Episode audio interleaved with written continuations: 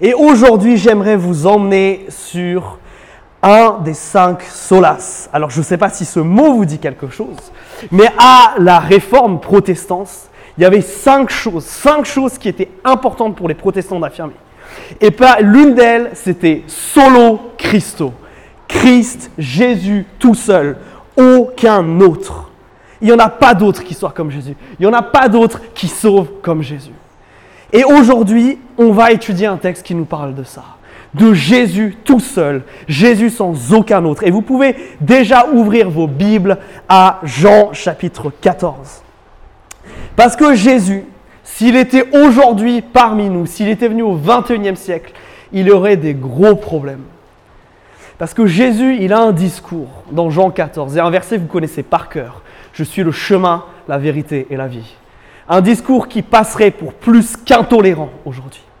Parce que nous sommes dans un monde qui affirme les choses suivantes. Vous savez, quand vous parlez avec des gens dans la rue, euh, je ne sais pas si ça vous arrive, euh, mais de religion et de spiritualité, si ce n'est pas quelque chose euh, qu'ils connaissent bien, ils vont vous dire une de ces trois choses. Que finalement, toutes les religions, elles mènent à Dieu. C'est finalement des petits chemins différents qui nous amènent tous au même but. Tous ont cette quête du spirituel, du plus grand, du mieux, de l'au-delà. Ou alors ils vont vous dire, oui, et puis en plus elles disent toutes la même chose. Est-ce qu'au final elles ne nous parlent pas tous qu'il faut qu'on s'aime, qu'il faut qu'on soit gentil, qu'il y ait la paix? Et puis ils vont vous dire, au, final, est-ce qu'elles ne sont pas égales à cause de ça? Est-ce qu'elles ne se valent pas toutes? Dans leurs bêtises comme dans les choses qu'elles disent justes dans leurs erreurs comme dans leurs bonnes choses. Mais à ça, Jésus répond. Quand, quand, nous disons que tous les chemins mènent à Dieu, Jésus a dit, je suis le seul chemin. Quand on nous dit que toutes les religions, au final, disent la même chose, Jésus dit, non, non, non, non, non. Je suis la vérité, il n'y en a pas d'autre. Et quand on nous dit qu'au final, ils sont tous les mêmes, Jésus dit, non, il n'y a que moi qui amène la vie. Il n'y a que moi qui fais ça. Jésus seul. Et aujourd'hui, je vous propose de vous embarquer dans ces trois affirmations de Jésus. Je suis le chemin, je suis la vérité, je suis la vie. Alors, je vous propose que nous commencions à lire Jean chapitre 14, et pendant que les derniers prennent leur Bible ou leur téléphone, laissez-moi vous donner deux mots de contexte. À ce moment-là, on est dans les derniers instants de Jésus avant la crucifixion. Et il sait que ça va être un temps difficile pour les, disciples, pour ses douze amis, alors il prend le temps de les rassurer, il leur parle. Et dans les chapitres 14, 15, 16 de Jean, il essaye de les rassurer en leur disant que l'histoire ne se finira pas quand ils meurent. Vous, ils verront, il y a des choses extraordinaires qui vont se passer. Il y a l'Esprit de Dieu qui va descendre et venir habiter en eux. Et c'est dans ce contexte-là que Jésus commence à parler. Jean chapitre 14, je lis à partir du verset 1. Que votre cœur ne se trouble pas. Mettez votre foi en Dieu. Mettez aussi votre foi en moi. Il y a beaucoup de demeures dans la maison de mon Père. Sinon, vous aurais-je dit que je vais vous préparer une place? Si donc je m'en vais vous préparer une place, je reviens vous prendre auprès de moi, pour que là où je suis, vous soyez vous aussi. Et là où moi je vais, vous en savez le chemin. Et Thomas lui répondit, Seigneur, nous ne savons pas où tu vas. Comment saurions-nous le chemin? Et Jésus lui dit, c'est moi qui suis le chemin, c'est moi qui suis la vérité et c'est moi qui suis la vie.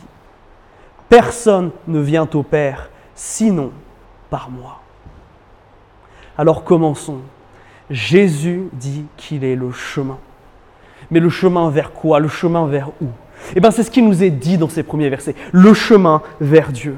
Le chemin vers la présence de Dieu. Jésus, c'est le portail, la fenêtre, la porte, qu'importe par où est-ce que vous entrez, dans la maison de Dieu, dans sa présence.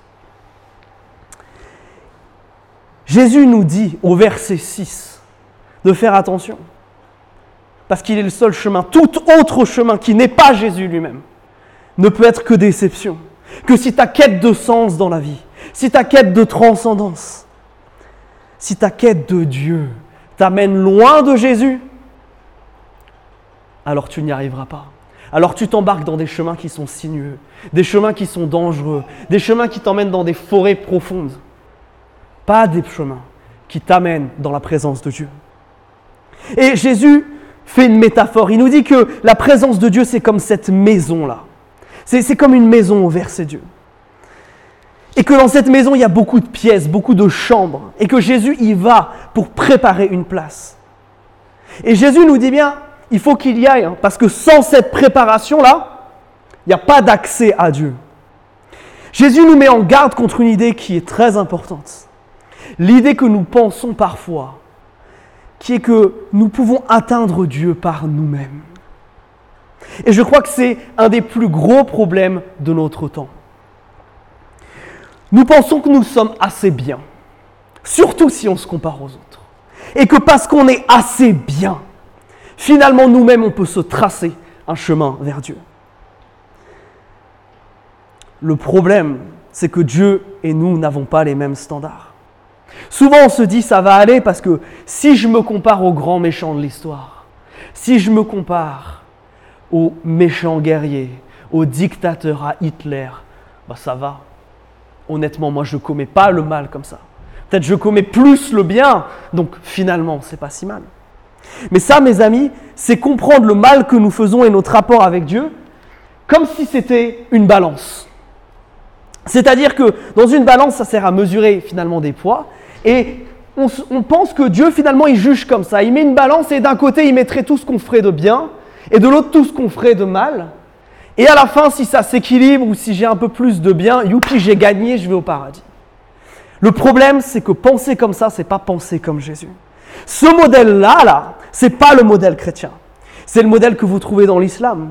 C'est aussi le modèle du bouddhisme, de l'hindouisme où tous reconnaissent qu'on fait le mal, mais tous reconnaissent que finalement, non, on est aussi la solution. On est le problème, mais on est aussi la solution. On est ceux qui, à coup de bonnes actions, à coup de renoncement, arriveront à atteindre Dieu.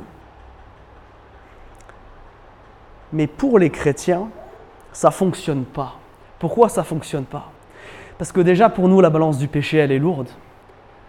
Jésus nous dit, vous avez entendu dire que tu ne commettras pas l'adultère. Mais moi je vous dis, quiconque regarde une femme de façon à la désirer a déjà commis l'adultère. Jésus nous dit, attends, attends, attends, c'est pas que les actes, hein, tes pensées aussi. Tes pensées aussi là vont compter. Aïe. Là tout d'un coup, on est moins sûr que ça passe. Et puis Jésus, par la bouche de Jacques, va dire un truc encore plus incroyable. Il va dire, si tu as une occasion de faire le bien et que tu ne le fais pas, il se passe pas rien. Tu pêches, tu fais le mal, ça alourdit un peu plus la balance. Mes amis, si le monde fonctionnait comme ça, aucun de nous ne pourrait être sauf. Mais la bonne nouvelle, mes amis, c'est que Dieu ne fonctionne pas comme ça. Le chemin que Jésus trace, il ne le trace pas en fonction d'une balance. Mais c'est plutôt le modèle de la justice telle qu'on la connaît. Imaginez que vous êtes cette personne qui est considérée comme une personne bien. Récemment, vous avez adopté un de ces enfants qui a perdu ses parents dans la guerre en Ukraine. Vous êtes quelqu'un qui vous entendez bien avec tout le monde. Ça va avec vos voisins. Et puis vous êtes quelqu'un de généreux avec ce que vous avez sur votre salaire, vous redistribuez à des œuvres de charité. Et puis un jour en rentrant du travail, vous en avez marre et vous mettez un coup sur l'accélérateur de la voiture et là, pas vous vous faites flasher. Est-ce que vous pensez que vous pouvez arriver devant le juge et lui dire, monsieur le juge, écoutez, euh, j'ai adopté un enfant quand même, je suis quelqu'un de généreux, vous n'allez pas me donner ce ticket Cette amende, non, ça n'aurait pas de sens, n'est-ce pas? Ça nous paraîtrait bizarre de raisonner comme ça. Mais c'est comme ça que ça marche. C'est comme ça qu'on raisonne, pas en termes de balance, mais en termes de jugement. Avec Dieu, c'est pas le bien que j'ai fait qui compense pour le mal que j'ai pas fait. Non, chaque fois que je commets le mal, c'est comme si je faisais un excès de vitesse. Chaque fois que je pêche, c'est comme si une autre lettre arrivait à la poste. Et vu ce qu'on vient de voir sur ce que Jésus pense du péché, on a tous une pile qui déborde de notre boîte aux lettres. Et elle est énorme, cette pile. C'est pour cela qu'on a besoin d'aide. C'est pour ça qu'on a besoin de quelqu'un. C'est pour ça que Jésus dit au verset 6, Nul ne peut y arriver si ce n'est par moi. Pire que ça, le péché, le péché nous condamne et nous piège. C'est aussi comme si, à force d'avoir cette dette, elle était tellement lourde et que tu te mettais à traverser des rails de train. Et à cause du poids de tout ce que tu portes là, ton pied se coince dans les rails. Et là, tu es mal barré parce que tu essayes de l'enlever, tu essayes de l'enlever et tu n'y arrives pas. Et là, tu vois au, au loin un TGV qui arrive. Et tu sais que pour toi, ça ne peut signifier qu'une chose, la mort. Le problème du péché, mes amis, c'est qu'il nous coince quelque part. Où la seule possibilité pour nous, la seule chose qui arrive, c'est la mort.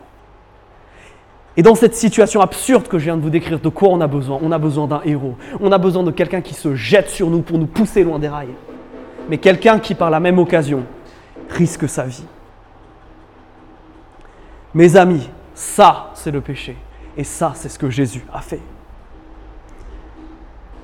Jésus, c'est l'avocat qui, au tribunal, quand le juge te dit, mais regarde la, la pile de tes dettes, la pile de tes amendes, qui dit non, moi j'y vais à ta place, moi je paye à ta place.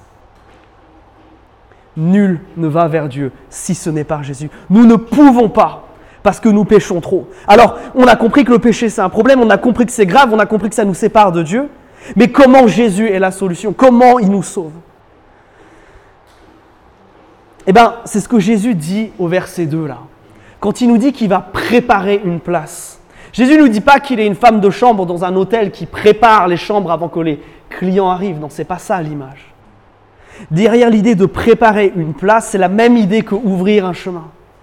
Et ce que Jésus va faire pour préparer une place, c'est trois choses. Trois événements qui changent l'histoire et vous les connaissez. La croix, la résurrection, l'ascension. Par ces trois éléments, Jésus trace le chemin, prépare la place, ouvre la voie pour que nous accédons vers Dieu. Parce que chacun vient régler un problème bien spécifique. Mes amis, par sa mort sur la croix, Jésus paye ma dette. C'est comme s'il disait, non, non, ton compte bancaire pour toutes ces amendes-là, il est trop petit, tu n'y arriveras pas. Moi, je vais faire. Moi, je vais prendre la punition que tu mérites. Et pourquoi ça marche, ça? Parce que Jésus lui-même n'a eu jamais aucune amende. Parce que Jésus lui-même n'a jamais péché. Parce que Jésus, lui, en plus d'être homme, il était vraiment Dieu. Mais plus que ça, parce qu'il est Dieu, c'est pas simplement une vie pour une vie. C'est pas seulement quelqu'un de bien qui vient pour toi. Parce qu'il est Dieu, sa vie a tellement plus de valeur que nous, que c'est sa vie pour toutes les nôtres et pour l'éternité. Mes amis, cette croix, elle paye notre dette. Mais j'ai utilisé une deuxième image, celle du train et de l'accident qui arrive. Par sa résurrection, Jésus, il s'est pris le train de la mort, mais il s'est relevé derrière. Et en faisant ça, il nous dit que ce qui est le normal de l'être humain, d'un jour naître et d'ensuite mourir, ce n'est pas une, fatalité. Quand il nous dit je vous prépare une place et je reviens, il est crédible. Pourquoi? Parce que lui-même a vaincu la mort. La mort vient régler ce deuxième problème, pas celui de la dette, celui de la fin de la vie, de la mort. Parce que la mort, c'est cette séparation avec Dieu pour toujours. Si on est mort, on ne peut pas rentrer avec les vivants. On n'a pas de relation avec les vivants. Jésus vient régler le problème de la mort. Et ensuite, il y a l'ascension. Souvent le plus négligé des trois. Parce que l'ascension, c'est le moment où Jésus monte au ciel. C'est le moment où Jésus va être la vodka 24 heures sur 24, 7 jours sur 7. Pour toutes les amendes qui vont venir. Pour tous les péchés qui vont venir. Et qu'à chaque fois que la lettre va arriver, Jésus va dire non, j'ai déjà payé. Non, c'est déjà fait. C'est pour moi. C'est déjà accompli il n'est plus responsable de ça. Mais en plus de ça, parce que Jésus monte au ciel, qu'est-ce qu'il envoie? On en a parlé ces dernières semaines, le Saint-Esprit. L'Esprit qui va venir maintenant transformer nos cœurs, taper à la porte de nos cœurs pour les transformer, pour que nous vivions une vie qui ne continue pas à accumuler du péché, mais une vie qui glorifie Dieu. Mes amis, parce qu'il a fait tout ça, Jésus a ouvert un chemin vers Dieu est le seul qui règle tous les problèmes. Alors là où il pourrait être intolérant en disant c'est moi le seul chemin, on remarque que finalement c'est un chemin qui est ouvert pour tous. C'est un chemin qui est suffisamment large pour englober des hommes, des femmes et des enfants de toute nation, avec tout passif, avec toute blessure, avec toute manière d'être, du plus grand des pécheurs au plus petit d'entre eux. Tous peuvent avoir accès à Dieu parce que ça ne dépend pas d'eux, parce que ça dépend de Jésus. Mes amis, là où l'islam vous conduit sur votre lit de mort à l'incertitude de savoir qu'est-ce qui va se passer dans, certains, dans quelques instants, et dans l'angoisse, là où le bouddhisme vous amènera seulement à une vie de renoncement, mais sans savoir si vous avez assez renoncé. Mes amis, là où l'athéisme vous laissera sec, désespéré, en quête de sens, affamé de plus, insatisfait, et surtout dans cette situation où tu contemples le mal et tu ne peux rien y faire. Tous ces systèmes vous amènent à ça. Il y a tout ce mal dans le monde, il y a tout ce mal en moi, et j'ai aucune certitude. Et c'est là où Jésus dit, mais si. Parce que moi, je suis le chemin. Moi, je vais amener l'assurance. Moi, je suis la chose sûre sur laquelle tu peux te baser. Aucun autre ne peut te faire cette promesse grandiloquente que qui que tu sois, si tu crois en moi, comme dit Jésus, n'aie pas crainte, car je suis le chemin vers les cieux. Alors comment le texte nous invite à réagir à ça? Regardez ce que Jésus continue à répondre à Thomas au verset 7. Il lui dit, si vous me connaissez, vous connaîtrez aussi mon Père. Et dès maintenant, vous le connaissez et vous l'avez vu, c'est moi. Alors Philippe lui répond, Seigneur, montre-nous le Père, cela nous suffit. Philippe ne comprend pas ce que Jésus est en train de lui dire. Jésus lui dit, mais il y a si longtemps que je suis avec vous et tu ne me connais pas, Philippe Celui qui a vu a vu le Père. Comment tu peux dire, montre-nous le Père? Ne crois-tu pas que je suis dans le Père et que le Père est en moi? Les paroles que moi je vous dis, je ne les dis pas de ma propre initiative, c'est le Père qui, demeurant en moi, fait ses œuvres. Si vous vouliez un texte qui nous dit clairement, où Jésus dit clairement, je suis Dieu, vous l'avez. Mais qu'est-ce que Jésus nous demande de faire? Qu'est-ce qui nous appelle? Tu veux connaître Dieu, qu'est-ce que tu dois faire? Verset 7. Connais Jésus. Connais Jésus. Parce que si tu connais Jésus maintenant, tu connaîtras Jésus. Tu connaîtras Dieu, pardon. Mes amis, Jésus, c'est le chemin, alors il faut le connaître. La conclusion de Jésus, c'est que si nous le connaissons lui, nous pouvons connaître Dieu. L'encouragement de Jésus, c'est que si ce chemin existe, si ce chemin mène à Dieu, si ce chemin c'est Dieu lui-même, alors qu'est-ce que t'attends? Alors qu'est-ce que t'attends pour apprendre à connaître ce chemin? Qu'est-ce que t'attends avant de l'emprunter, avant de marcher dessus? Qu'est-ce que tu attends avant de développer une relation personnelle avec Dieu? C'est possible. Qu'est-ce que tu attends avant de le connaître? C'est possible. Mes amis, l'être le plus incroyable de l'univers est disponible et a vaincu tous les obstacles pour être en communion et en relation avec nous. Il ne tient qu'à vous de saisir cette opportunité et ne pas nous retrouver comme Philippe dans cette incompréhension de où il ne comprend pas que si il connaît Jésus, s'il a vu Jésus, il a vu la face de Dieu. S'il a vu Jésus agir, alors il a vu Dieu à l'action. S'il a entendu Jésus parler, alors il a entendu les mots de Dieu. Mes amis, apprenons à connaître celui qui est le chemin vers Dieu. Celui qui t'aime tellement qu'il se jettera systématiquement devant ton péché. Pour que toi, tu ne meurs pas. Parce que mes amis, notre Dieu, c'est le Dieu qui ne dit pas, qui se place en haut d'une montagne et qui dit, allez-y, essayez de monter. Notre Dieu, c'est le Dieu qui descend jusqu'en bas, qui va chercher ceux qui sont dans la boue, ceux qui sont ses ennemis. C'est le Dieu qui préfère dire à son ennemi, je t'aime et je vais mourir pour toi, plutôt que de les condamner. Il n'y a personne d'autre qui fait ça. Il n'y a personne d'autre qui proclame ça. Notre Dieu, c'est celui qui ouvre un chemin, pas du bas vers le haut, mais du haut vers le bas. Mes amis, notre Jésus, c'est le plus grand, le plus glorieux. La question que tu dois te poser, c'est est-ce que tu le connais? Est-ce que tu as cette relation personnelle avec lui? Est-ce qu'il est le chemin dans ta vie? Ou alors tu fais des écarts Ou alors tu sautes à droite, à gauche Ou alors tu essayes d'emprunter d'autres choses Tes bonnes actions, tes mérites, d'autres divinités, d'autres saints pour aller vers Dieu. La Bible est claire un seul chemin, Jésus-Christ. Alors, Jésus est le chemin, certes, on l'a dit, il est aussi la vérité. La vérité. Alors, sur celui-là, j'avoue que j'ai hésité à même en faire une prédication à part, tellement il y aurait de choses incroyables à dire sur ça. Mais Jésus fait une proclamation qui est folle ici. Il dit, moi je sais, vous ne savez pas. Moi je suis le seul qui a raison, vous avez tous tort. Si vous ne voyez pas les choses comme moi, il n'y a pas de débat possible en fait. Vous n'avez pas raison. Comment Jésus peut avoir l'arrogance d'affirmer une telle chose? À cause de ça, j'aime énormément ce dessin. Mes amis, parmi toutes les grandes philosophies, parmi tous les grands hommes et tous les grands prophètes, il n'y en a qu'un seul qui a dit quelque chose d'incroyable en disant Je vais mourir et après je ne serai pas mort. Et il n'y en a qu'un seul qui l'a fait. Mes amis, nous croyons en Jésus, nous avons confiance parce que c'est le seul qui a fait une proclamation aussi forte et qui l'a accomplie. C'est le seul qui est digne de confiance. Quelqu'un qui peut ressusciter d'entre les morts, mais évidemment que je vais lui confier ma vie. Évidemment que j'ai des preuves qu'il peut faire des choses extraordinaires. C'est parce que Jésus ressuscite d'entre les morts que nous devons lui faire confiance. Et alors ça, ça doit avoir des implications. Alors ça a été dur d'en sélectionner que quelques-unes, mais j'aimerais vous en montrer deux. Si Jésus est la vérité en tant que tel, alors ça, ça veut dire une première chose, c'est que sa vision du monde, elle est juste. Que si nous, chrétiens, et nous pas chrétiens, nous voyons la Bible, nous voyons le monde, nous voyons toutes choses en, avec une différence de ce que je dis Jésus, alors il y a un problème, parce que nous ne décrivons pas de manière réaliste la réalité. Alors il y a un problème fondamental. Si Dieu a bon, alors ce qui doit m'aider à interpréter le réel, c'est ce que dit la Bible.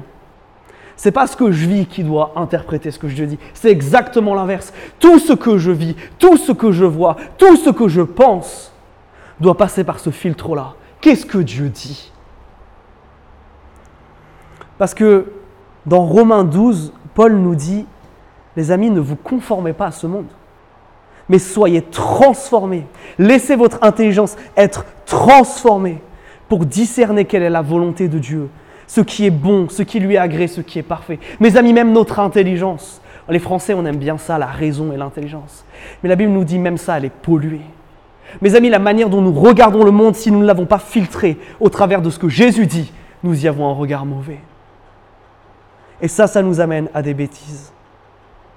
Parce que le problème, c'est que bien souvent, nous nous conformons à une vision du monde qui est non biblique et nous transformons ce que Dieu dit sur le genre, sur la sexualité, sur ce qui est bien, sur ce qui est mal.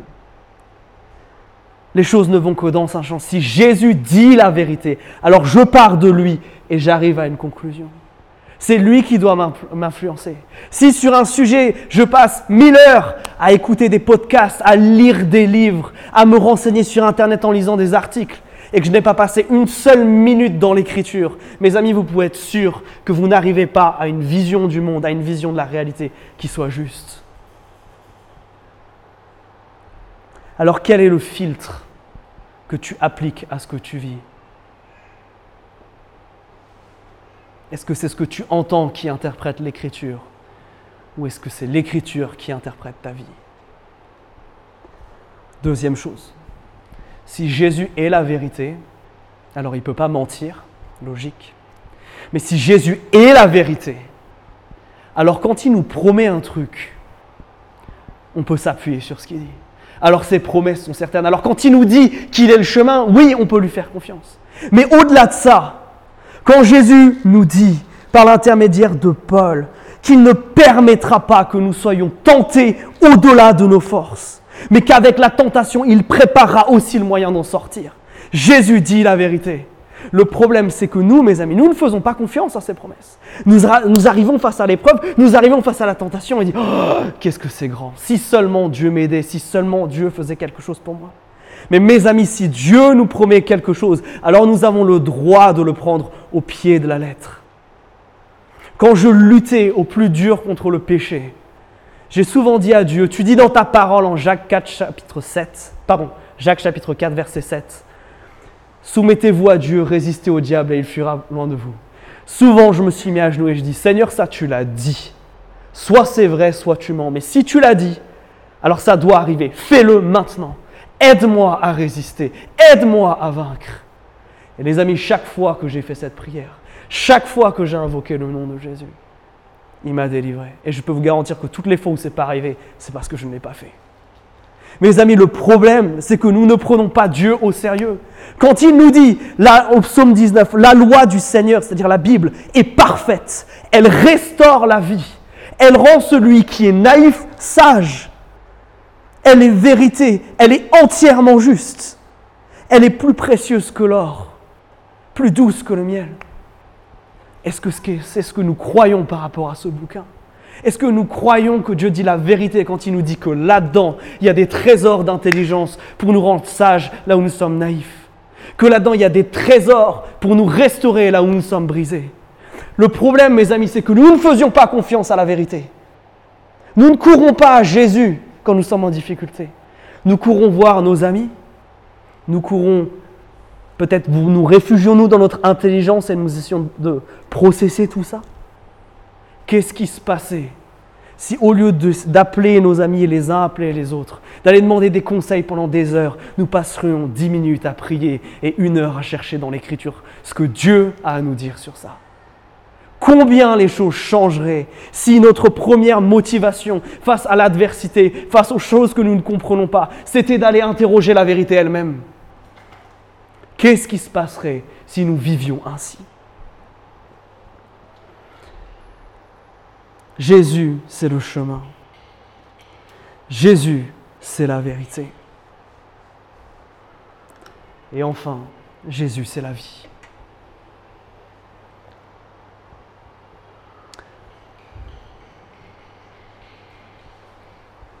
Jésus, c'est la vie à deux titres. C'est la source de vie parce que on l'a dit, sans lui, le péché nous condamne, c'est la mort. Jésus, c'est la source de la vie de demain, la vie éternelle, celle que nous passerons face à face avec Dieu. Jésus, c'est celui qui peut te donner ça. Mais souvent le problème, c'est que nous nous arrêtons à ça. Souvent le problème, c'est que nous pensons que ce que Jésus veut nous donner comme vie, comme restauration, c'est que pour demain. C'est que pour après. Mes amis, l'éternité, elle commence maintenant. Parce que nous pouvons avoir accès à Dieu quand Maintenant. Jésus nous l'a dit, si vous m'avez vu, vous avez vu le Père. La vraie vie, on peut y avoir accès aujourd'hui. Une vraie relation avec Dieu maintenant.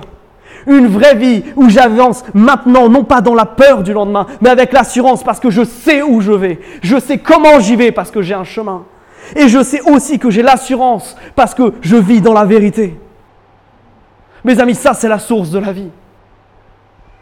Nous pouvons vivre comme ça dès maintenant. Et c'est ce qui va entraîner Jésus à dire à la fin de ce texte, verset 12, Amen, Amen. Ce qui veut dire en vérité, en vérité, je vous le dis, celui qui met sa foi en moi, lui aussi, les œuvres que moi je fais, il en fera même de plus grandes encore, parce que moi je vais vers le Père. Et tout ce que vous demanderez en mon nom, je le ferai, pour que le Père soit glorifié dans le Fils. Je vous, si vous demandez quelque chose en mon nom, moi je le ferai. Est-ce que Jésus nous dit ici d'être passif, d'attendre la vraie vie qui vient après Non, il commence une phrase par Amen, Amen, ou en vérité. Chaque fois que vous voyez ça dans la Bible, vous pouvez le souligner, parce que Jésus s'apprête à lâcher une bombe à ce moment-là. Jésus nous demande-t-il d'être passif et d'attendre? Non, Jésus nous dit de vivre maintenant et de demander maintenant la vraie vie à Dieu. Et il nous dit de demander trois choses dans ce texte. Demander trois choses. D'abord, il nous dit de, ne pas avoir peur de demander de grandes choses, parce que Dieu va faire, il dit quelque chose d'assez incroyable, au travers de nous, des choses plus grandes que ce qu'il a fait lui-même. Alors attention avec ce passage. Nul ne peut faire quelque chose de plus grand que de mourir pour l'humanité et de ressusciter des morts. Personne ne peut faire quelque chose de plus grand que ça. Mais Jésus nous dit une chose, c'est que rappelez-vous, lui, il n'a fait un ministère que de trois ans, trois petites années, concentré sur deux régions spécifiques, le nord d'Israël, la Galilée, et le sud, où il y a Jérusalem, ce qu'on appelle la Judée. Le reste du monde, non. Mais chacun des douze qui, pendant plusieurs années, à part quelques-uns qui vont mourir très vite, vont parcourir la terre vont amener l'évangile aux quatre coins de l'Empire romain, vont faire miracle sur miracle, vont l'apporter à plein de personnes. Chacun va prêcher à plus de personnes que Christ lui-même. C'est en ça que ses œuvres sont plus grandes. Mais il ne faudrait pas nous amener à avoir un sentiment de supériorité vis-à-vis de Dieu. Parce que Jésus nous dit quelque chose. Nous devons demander comment. Il y a cette phrase-là, en mon nom. En mon nom, ce n'est pas une formule magique. C'est pas je dis ma prière et après je dis en mon nom et à cause du verset 14, et il a dit si vous demandez en mon nom, vous recevez. Non. Ce n'est pas, c'est pas la pièce dans le distributeur qui active Dieu et qui te donne tout ce que tu as envie. Non. Agir au nom de quelqu'un, c'est être son ambassadeur. L'ambassadeur de France en Espagne, il peut parler au nom de la France. Il représente la France. Nous, en tant que chrétiens, en tant qu'Église, en tant que peuple de Dieu, nous représentons Dieu. Quand nous agissons au nom de Jésus, nous demandons à Dieu de faire les choses que Jésus aurait faites, de vouloir les choses que Jésus aurait voulu. Et ça, ça doit vous rappeler tout ce qu'on a vu sur la prière jusqu'à présent. C'est l'équivalent de chercher d'abord le royaume de Dieu c'est l'équivalent de ta volonté et non la mienne, ce que toi tu veux. Jésus nous dit, priez pour ces choses, parce que vous en verrez des grandes et des encore plus grandes. Est-ce qu'on commence à prier comme ça? Nous savons par exemple que Jésus aime l'humanité et la sauver, et veut la sauver. Est-ce que nous n'avons pas peur de prier pour de grandes choses par rapport à ça? Est-ce que nous demandons à Dieu de grandes choses? Est-ce que nous disons, Seigneur, donne-moi l'occasion de parler de toi Aujourd'hui, maintenant, quand je vais aller dans cette réunion, quand je vais marcher en rentrant du travail avec cette personne, quand je vais aller faire mes courses, est-ce qu'on croit que Dieu peut faire des choses aussi extraordinaires? Je crois que oui. Et je crois que c'est ce que Jésus veut. Je crois que Jésus, et il l'a prouvé, il aime tellement ce monde qu'il veut le sauver. Et nous pouvons être sûrs que, en tout ce qui concerne les promesses de Dieu, en tout ce qui concerne le caractère de Jésus, on ne peut pas se tromper sur ça. Mais quel est le but final de toutes ces choses? C'est ce qu'il dit au verset 13. C'est que Dieu soit glorifié. L'objectif, c'est pas que moi je ressorte comme la personne qui sait faire des choses extraordinaires, par qui Dieu fait des choses extraordinaires, non. L'objectif, c'est que toute la gloire, toute l'honneur, tout ce qui se passe lui revienne. Alors dans la pratique, ça ressemble à quoi? Je vais vous donner un exemple. Il y a plusieurs mois, Jérémie et moi étions en prière pour l'Église. Et Jérémie a dit à Dieu, Seigneur, pour notre équipe de louanges, il faut que tu nous donnes un excellent batteur. Seigneur, tu vois comme on a galéré à en trouver dans tout ce qu'on a fait, dans tous les projets qu'on a fait. Seigneur, on veut que tu nous envoies quelqu'un qui vienne. Deux semaines après, Esteban est venu. Et malheureusement, il n'est pas avec nous aujourd'hui, mais si vous avez été là quelquefois, vous avez vu à quel point ce jeune homme est doué. Et pourquoi Jérémie a demandé ça? Pas parce que Jérémie aime bien faire de la musique et qu'il aime bien que tout le monde soit en rythme, ça aussi il aime. Mais Jérémie a demandé ça parce qu'il sait que pendant ces temps de louange, nous nous adressons à Dieu. Et que ce Dieu-là, il mérite l'absolu meilleur. Alors qu'a fait Jérémie? Il n'a pas eu peur de demander une grande chose à Dieu. Une chose pour laquelle il a déjà prié plusieurs fois, dans plein d'autres circonstances, qu'il n'a jamais reçue. Mais là, il a demandé, Seigneur, pour ta gloire, pour ton nom, pour que quand les gens arrivent ici, ils veuillent que toute la gloire te revienne, que cette batterie, elle puisse les entraîner, entraîner leur cœur à se donner pleinement à toi. Qu'a fait Dieu Il a répondu. C'est un petit exemple de comment mettre ça en pratique. Jésus a dit, je suis le chemin, la vérité et la vie. La question que tu dois te poser ce matin, c'est qu'est-ce que tu attends Qu'est-ce que t'attends? Alors je ne sais pas comment le Saint-Esprit te parle à la lecture de ce texte, mais j'aimerais te poser des questions. Il est comment le chemin en ce moment? Le chemin qui mène à Dieu, Jésus. Cette relation avec lui, elle ressemble à quoi? Est-ce que c'est un beau chemin comme le chemin devant une maison où la pelouse est tondue? Il y a des petites pierres pour marcher dessus, où c'est propre? Ou alors est-ce que c'est un chemin de forêt où ça tourne dans tous les sens, où c'est pas entretenu, où c'est difficile de marcher? Quoi il ressemble en ce moment ta relation avec Jésus? Peut-être qu'il est temps de désherber. Peut-être qu'il est temps que tu réalises le privilège que tu as aujourd'hui de pouvoir rentrer en relation avec Dieu. Peut-être que tu as besoin de demander à Dieu pardon pour avoir négligé ce chemin pour avoir négligé cette relation avec lui. Jésus a dit, je suis la vérité.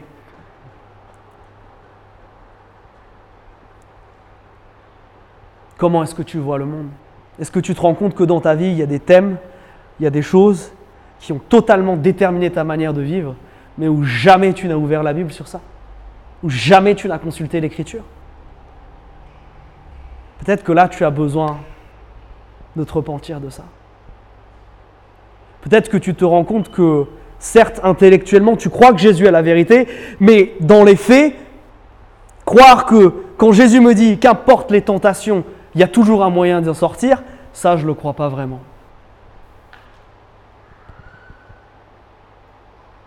Peut-être que tu as besoin que Jésus soit ta vérité. Jésus a dit, je suis la vie. Tu as juste à demander. Tu n'arriveras pas à Dieu par toi-même. Tu ne seras jamais assez bien. Nous sommes trop mauvais, les amis. C'est sûr.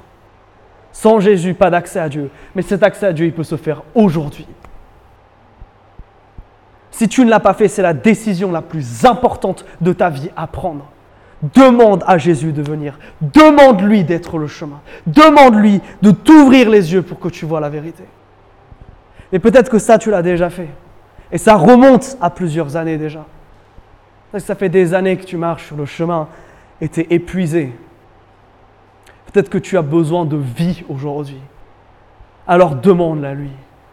N'aie pas peur de demander à Dieu. Demande-le de faire de grandes choses parce qu'il est prêt à le faire. Vous savez, la limite, c'est pas que Dieu ne veut pas sauver. C'est pas parce que Dieu ne veut pas faire. La limite, c'est bien souvent nous. Parce que nous ne demandons pas pour la gloire de Dieu. Nous ne demandons pas au nom de Jésus. Voire nous ne demandons pas tout court. Est-ce qu'il y a cette chose-là dans ta vie où tu es tellement frustré parce que tu ne vois pas Dieu agir, mais où tu te rends compte que là, tu n'as jamais prié, où tu as arrêté de prier? Est-ce que là, il y a besoin d'un changement? Alors mes amis, il est temps que nous répondions à ce texte. Il est temps que nous répondions à l'Esprit maintenant.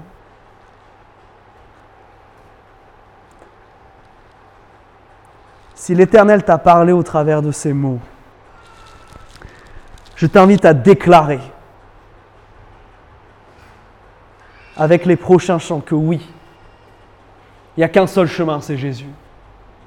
Il n'y a qu'une seule vérité, c'est Jésus. Il n'y a qu'une seule vie, c'est Jésus. Seigneur, à quel autre pourrions-nous aller si ce n'est qu'à toi? Pas d'autre chemin. Parce que tu as les paroles de la vie éternelle. Toi seul as la vérité. Et toi seul est la vie. Mes amis, si vous voulez confesser ces choses-là, alors je vous invite à chanter ces paroles.